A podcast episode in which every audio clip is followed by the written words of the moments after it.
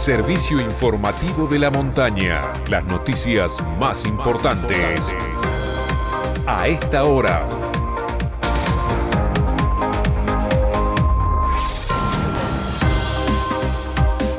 12 del mediodía, 15 minutos en todo el país. En San Martín de los Andes, temperatura 10 grados 5 décimas. Humedad 40%. Cielo con nubosidad variable. Agustín Neyman no confirmó aún la fecha de apertura del Cerro Chapelco. El gerente general dialogó en la mañana de la montaña y dijo que pese a que se dio una fecha de apertura para este 19 de junio, deberán esperar la autorización provincial. Yo creo que junio es muy difícil eh, que podamos llegar a abrir, van a tener que ser las primeras semanas de julio. Este año aspiramos a que pueda haber un poco más de movimiento turístico. Vuelven las clases presenciales en el interior de la provincia. Según adelantó la ministra de Educación Cristina Storioni, será a partir de la semana que viene por localidad y en función de la situación sanitaria. Storioni dijo que en aquellas unidades geográficas donde no haya riesgo se va a proponer el regreso paulatino a las aulas. El viernes se hará un nuevo operativo Detectar. Coordinado por personal del Hospital Ramón Carrillo, los centros de salud y agentes sanitarios, en esta ocasión tendrá lugar en el gimnasio Chango Soria, ubicado en el barrio Nahuilén, de 10 a 13 horas. Será por demanda espontánea e hisoparán a quienes tengan síntomas y no estén cumpliendo un aislamiento por contacto estrecho.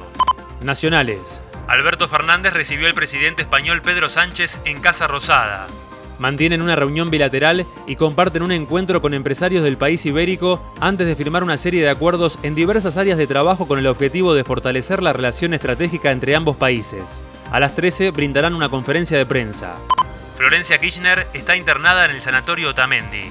La hija de la vicepresidenta ingresó anoche y se descartó que haya sido por contagiarse coronavirus. Fuentes médicas explicaron que le drenaron un absceso, que es una acumulación de líquido infectado en el cuerpo, en un procedimiento sencillo.